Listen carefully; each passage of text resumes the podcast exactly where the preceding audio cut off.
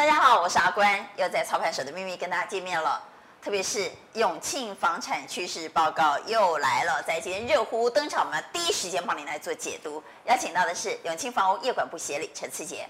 谢谢阿关，各位观众朋友，大家好。财经专家卢艳丽，大家好，大家好。在低利率、资金宽松、通膨升温的情况之下，对整个的市场的看法？嗯，其实这次调查，呃，整体消费者对明年第一季看涨的比例，从上一季的六十三成长到七十一。这个七十一趴也是我们这个调查开始十三年来最高的一次，七十一趴，对，十三年从二零零八年开始到现在，十三年来看涨比率最高的一次。第四季对明年第一季，那我们看得到看跌也明显衰退啦，从上一季的十二趴掉到七趴，嗯，所以看起来是目前整体消费者对明年的房价其实大家都是看好，但是我相信大家都不乐见它是属于急速飙升的这个状况。好，所以大家都认为明年应该是会涨的啊，特别是在通膨的压力之下，恐怕原物料的上涨仍然会推动房价。但是有一个变数是打炒房变数，我们等会要来讲打炒房变数啊。但我们刚刚大部分谈的都是价，对，所以我们现在来谈谈量。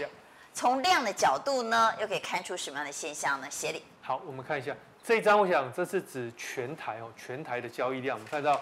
呃，一到十月交易量已经相对去年成长七点三，也是这几年里面相对高的。其实近几年都是交易量不断的成长，但是今年跳的比较多，其实就呼应前面，因为你量出来，这是年增率吗？年增率。所以画面上看到这是年增率。对，我们再看下一张，好，我们从七都，好，从七都来看哦，七都我们看到，呃，整体来讲的交易量是创近八年的新高。嗯，那我们分别来看一下哦，最高第一名的还是高雄，它是创十四年的新高，交易量到了四万。突破四万，这是十四年新高。台南更厉害，创十六年新高，两万四千户哦。然后再来是台中，也是八年，哎，再来是新竹，十三年新高，十三年新高，十三年新高，两万户。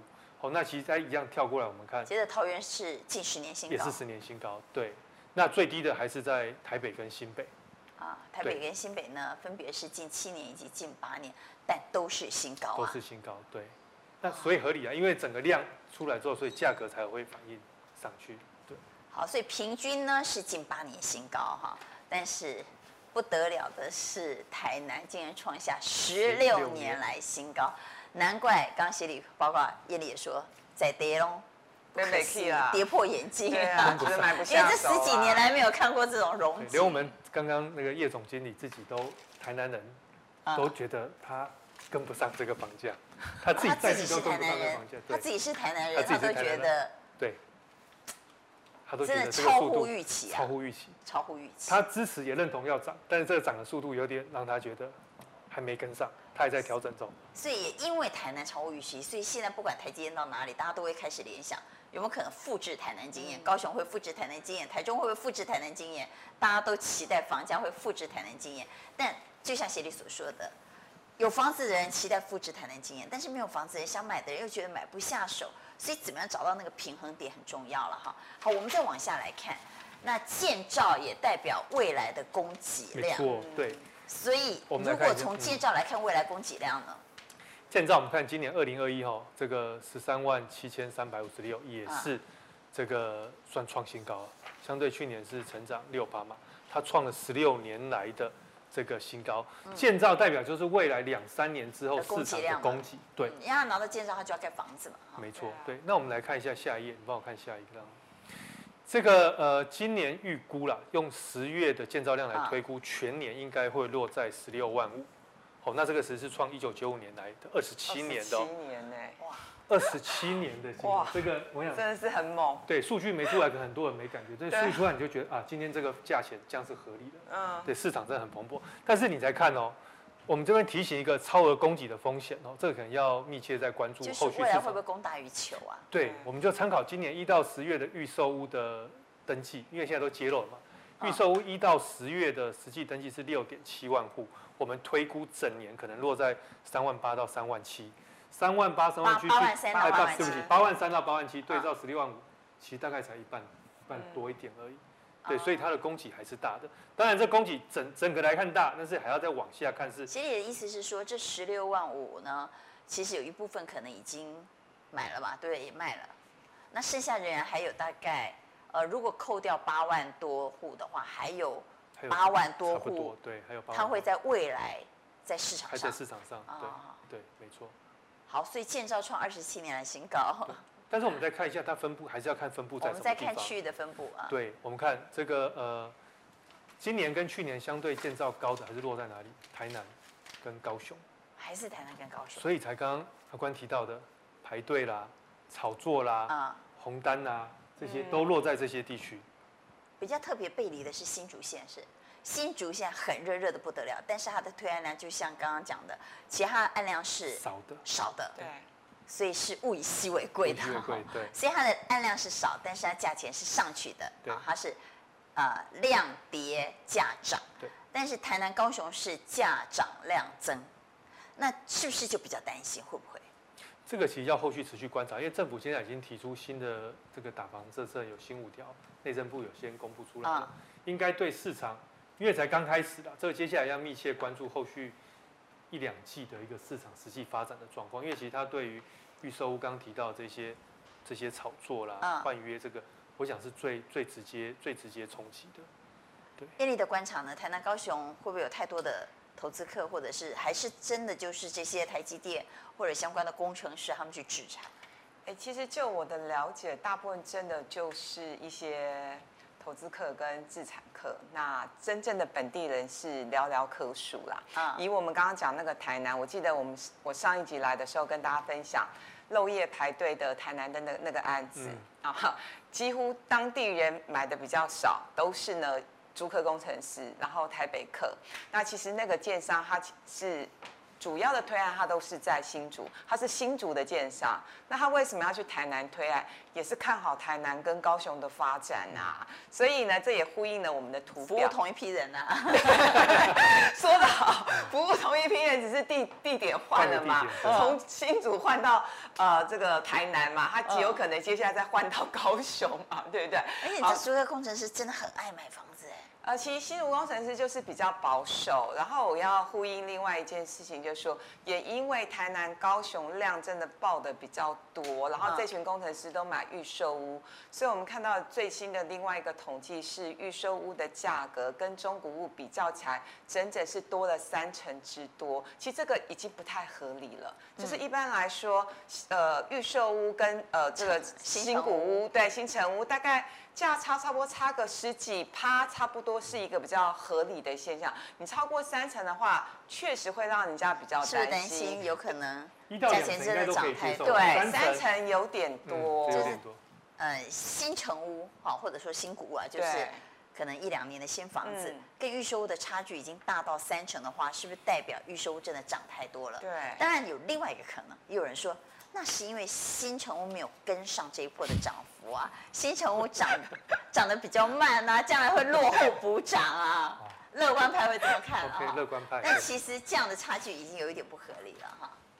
好，已经有点违背房地产的这个房价伦理了。好，同样的民调，我们也请协理来告诉我们民调。好，那因为这个通膨的这个议题，大家很关注的，这次调查还是。针对消费者，如果通膨发生，他会选择什么样的商品抗通膨？对，那这些调查还是有六成六，呃，优先还是选择不动产作为抗通膨的标的。对，我想这个应该跟还是跟中国人的习惯有土石有财，而且它比较有形，对，这个有相对关系。对。好，我们要提醒观众朋友，千万不要买黄金哈，在通膨的压力之下买黄金，一般都容易赔钱哈，所以还是有。三成的呃受访者，他们说他们会选择黄金啊，黄金应该在抗通膨之下不是一个好的选择。我们要提醒我们的观众朋友，不动产是不错的哈，选择不动产。现在最新最夯的选择是买虚拟货币，呃，买虚拟货币抗通膨。这个逻辑我就不太能够理解了哈，抗通膨最好还是不动产。那黄金的话，因为二零二二年是升息年，升息本来就不利黄金，所以完全呼应刚刚娟姐的说法。那其他外币，呃，外币比较强的就是美元，欧元很凄惨。那其他其他的新兴市场的货币也很惨，南非币、澳币等等，尤其是南非币，台湾人买了一缸子的南非币，好惨。对，好惨。其实我算过这十年来啊，台币对南非币，南非币十年贬了七成。十年贬七成，对，所以如果真的能够抗通膨的话，目前看起来是不动产。还有就是基金啊，哎，基金也还不错，今年基金表现非常非常好，投信今年的绩效好的不得了啊哈。嗯赚三十趴那是低消，你知道吗？我看到前几名是赚八十趴，呃，八十趴到九十几趴，好厉害啊！哈，所以如果要抗通膨，买不动产啊，或者是买高殖利率股啊，也就是它的殖利率现在随便你在股市里头要找六趴、八趴、十趴的很多了哈，所以六趴、八趴、十趴的这种高值利率股呢，也是抗通膨利器啊，包括不动产。好，所以提醒消费者，抗通膨黄金不好了哈。好，我们再来看那。什么时候是最好的购物时机点呢？好，嗯，这一次调查我们看到，在消费者有将近六成其实是认为明年是最佳的购物时机，啊、但是里面有三成的消费者他会选择在上半年就要先进场，我觉得这是很很合理。那我想这群消费者也非常的非常有远见，因为如果第一个呃通膨升息这个议题，我们后面也会有调查结果。看来明年台湾应该升息是势必会发生的。第二个是，如果房价刚刚讲持续还是往上涨，因为明年房价会不会涨，也不是我们自己讲，连这个呃这个央行总裁杨金龙先生也讲，明年全世界都在涨，也不是只有台湾，不是台湾在涨，对，那明年也会涨，所以既然会涨，当然你是越早进场应该是越好，因为后续如果有一些其他关于打炒房而而颁布的新的一些管制措施的话，不管是信用管制或其他的政策，可能会影响，可能会有些影响。对，那我要不要等打炒房，房价跌的时候我再买啊？那就我等到明年。打得最凶的那个时候再来进场啊，艳丽。呃，我觉得资金比较有限，预算比较有限的人，也许可以等明年，因为明年选举年嘛，嗯，那应该会有新一波的打房政策出来。如果你预算比较有限，确实可以趁这个机会去预售屋的市场去挑个便宜，因为那个时候也许有一些人会比较有点压力，就会把一些物件给丢出来。本来可能是对方是希望加价加个五十万卖给你，那可能到时候还有些压力。好了，五万块就好了，那也许嘛，对不对？不知道。但我还会比较鼓励大家，就如果你预算够，也不用等了啦，因为好的物件其实你怎么等，不见得等得到，是，就跟我们女生买衣服一样，你喜欢的永远都是八折，永远都是九折，甚至不打折。嗯，那打到，通常你等到五折的时候呢，那件衣服是不会出现在衣架子上的啦。对，没错。好，我们来看央行，呃，已经实施选择性信用管制了哈，这是在二零二一年年底的时候，其实就已经实施了。那我们等会要告诉你，二零二二年呢，内政部已经推出一些新的方案，很有可能会修法通过的，很有可能会严拟通过的。那有哪些新的打防措施？不，我们先来讲已经实施的。对，已经实施的，我觉得跟我们观众朋友比较切身相关的，当然是自然人的部分。那自然人的部分呢，当然是如果你是贷款第三户，就是有贷款的部分哈。如果你没有贷款，那当然就没查哈。贷款的部分呢，如果贷第三户，本来是可以贷五点五成的，现在是进一步下修到四成。四成。那本来就没有宽限期啊，现在也没有宽限期。那如果是第四户以上，一样就是五成，然后进一步修正到四成。我觉得这个政策还是有点伤，就是说，虽然对高资产族来说，呃，他们资金是雄厚的，可是当他们在买豪宅，包括豪宅也是一样哦，豪宅也是从原来的五点五成，然后进一步下修到四成，就说，呃，对高资产产产族来说，虽然他们的资金很雄厚，可是因为一次就是要拿一笔钱出来，那你的这样子的一个呃贷款的层数往下修正，我觉得多多少少他们会去想一下，那我是不是这个时机要出手？好，特别是投资客，投资客非常在乎财务杠杆啊。那一旦整个呃贷款的成数从原本的五点五成降到四成，它的财务杠杆当然就变低了哈。所以是不是有可能会减量啊？这是在选择性信用管制的部分。不过呃。建商其实也做了一些管制，对，不是只有自然人，对，建商包括他的余屋，包括他的土地贷款，也都做了紧缩，哎，对，就是我们以建商余屋贷款来说的话，原本是可以贷到五成的，现在是紧缩，进一步限制到四成，所以我们可以预估一件事情会发生，二零二二年呢。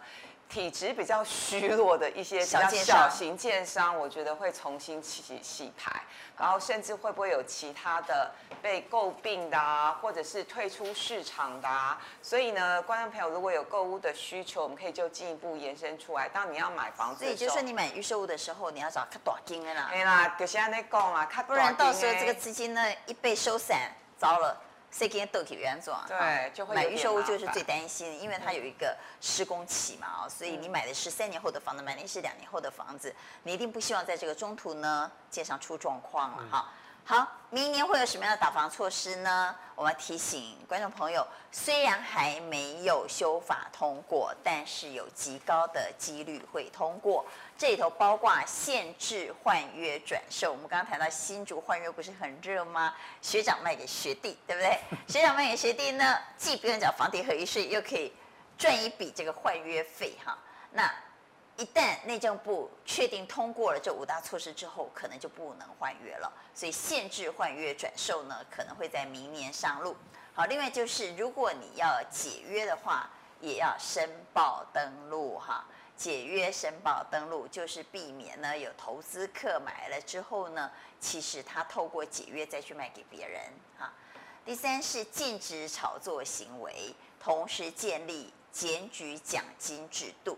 不要小看检举奖金制度哦。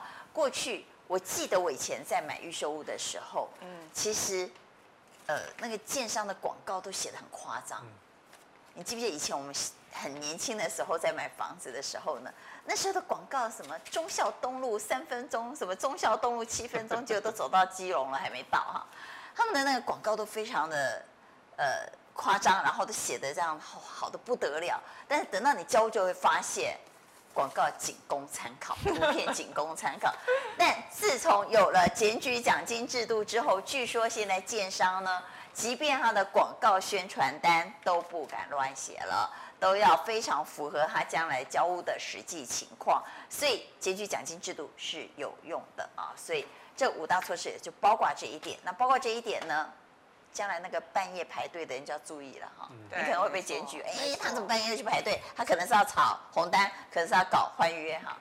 好，另外还有管制司法人购物啊，因为呃很流行用公司去买房子。之前啊，是因为公司买房的税负相对比较低，但其实呢，新的税法上路，新的房地合一税上路之后，公司一般的公司反而跟啊，自然人完全一样了，已经完全一样了哈，已经没有办法透过呃申请一家公司用公司的名义去买房子来节税了。好，艳丽来谈谈这五大措施，你觉得哪一点对投资客影响最大？我觉得大第一个啦，限制换约转售，对，那只是说会不会彻底去执行，然后是不是抓得到？好，是不是抓得到？对，关键是是不是抓得到？对，是不是抓得到？还有就是，我觉得现在的投客也蛮厉害的，向来就是上有政策，下有对策嘛。那就算不能换约，我可不可以就是写一张凭证，然后呢，就是 取代红单就对对对，取代换约，取代红单，反正就是有一个凭证，然后。我们也许是私底下彼此都认同这样的一个评价，这这也不是不可能啊。所以其实我检举奖金呢，检举奖金非常重要，对，检举奖金非常重要。那只是也不确定检检举的奖金会有几成，它会是整个成交金额的几成。哇，如果那个层数越高，我觉得这个实在是。但是我用兴趣换约转售，对于投资客来讲，确实会影响很大，非常大。因为变成很多奸商不敢了，就像红单一样，之前。红单很炒得很凶的时候，哇，那个真的是吓死人。那个红单是零风险，对，因为红单呢，我今天花五万、十万，我订了一间房子，我就算卖不出去，我也可以退给建商，建商无条件要收啊。因为红单只是一个类似像预定的契约。将来呢，如果不能换约之后，我相信连建商都不敢帮你换约，都会担心，所以。呃，内政部新的办法很有可能啦，据说很有可能是他不让换约，那很多消费者就会说，那我明明我也不是炒房客，我也不是投资客，可是我就是买了房子之后，本来本来我要嫁给他，我后悔我不想嫁给他了，就解约合理申报登录，走第二条对不对？对对对对。本来要结婚的，我总不能为了那个房子我硬要嫁给他嘛？本来要结婚的不结婚了，或者呢，他本来以为他要到南部去工作，哎，突然之间呢？他不想去了，嗯、因为毕竟预售屋它那个工期蛮长的，两三年，人生的变化，对，各种可能都有嘛。那如果你不是炒房客，你不是投资客，可是偏偏你确实遇到了，呃，本来要结婚不结婚，本来要换工作不换工作了，本来要换跑道不换跑道，这种情况。又不能还约，你怎么办？就得跟建商解约。可是你知道解约有违约金哎，现在违约金是总价十五趴，观众朋友你没听到？总价十五趴，总价十五趴吓死人呢！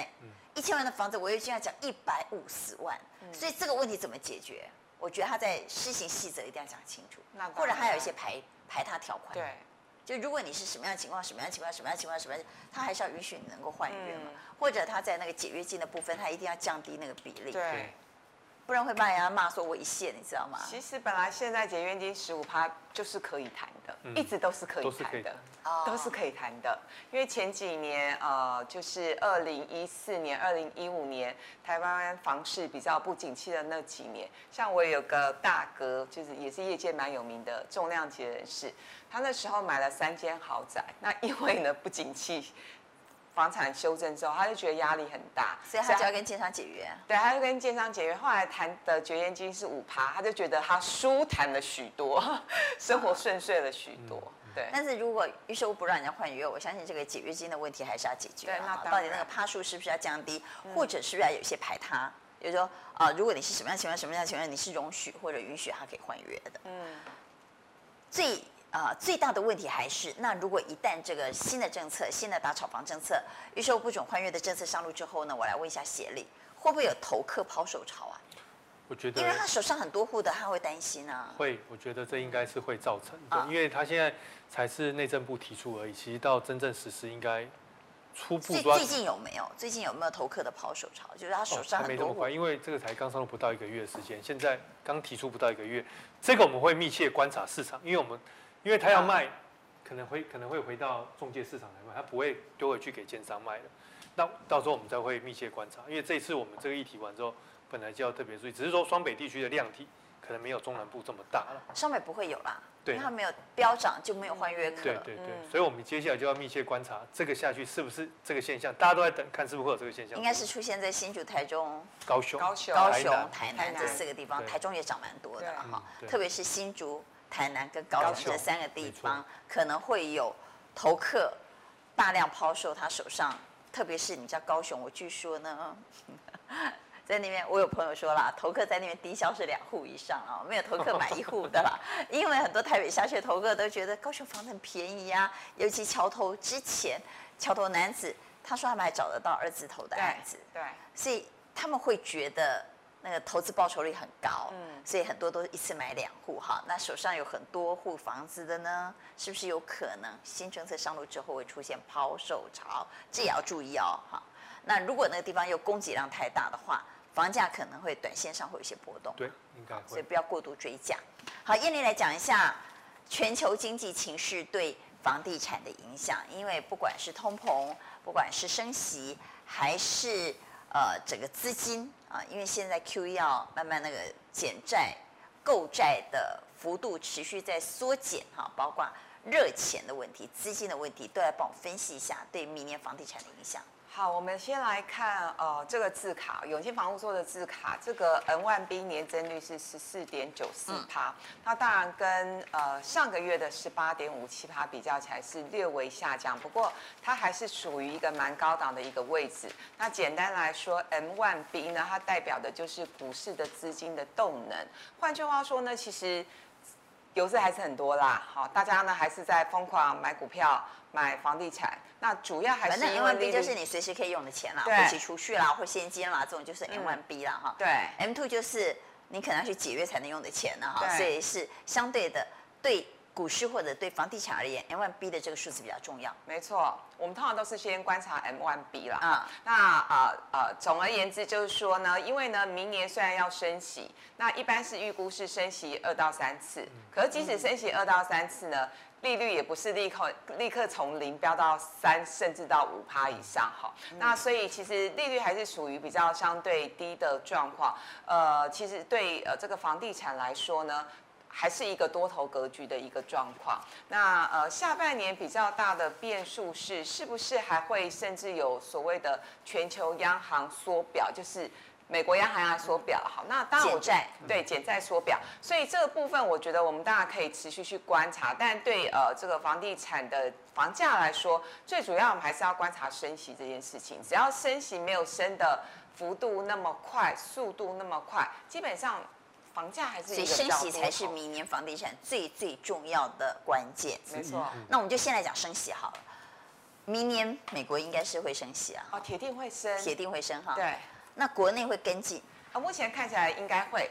那杨金龙总裁之前有说，美国升息，台湾跟进的几率是蛮高的。他有这么说，他没有说一定，但是他说几率蛮高的。那燕丽，你看美国明年会升几次？哦，那升的幅度呢？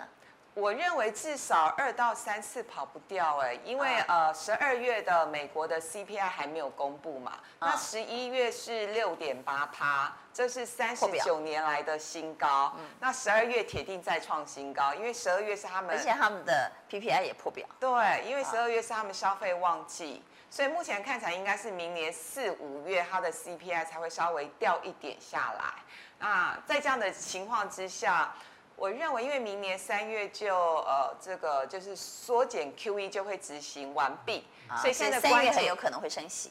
呃，关键就是在于说要看的是四月会不会立刻升息。当然快一点，有人大家是猜三月啦。那可能我，但我的想法是呢，为了让股市不要那么大幅度的震荡，也许他可能会休息，中间休息一个半个月或者是一个月之类的啊，就中间会有个过渡期，然后再采取升息的行动。那还是要边走边看。因为呢，呃，今年二零二一年疫情嘛，对不对？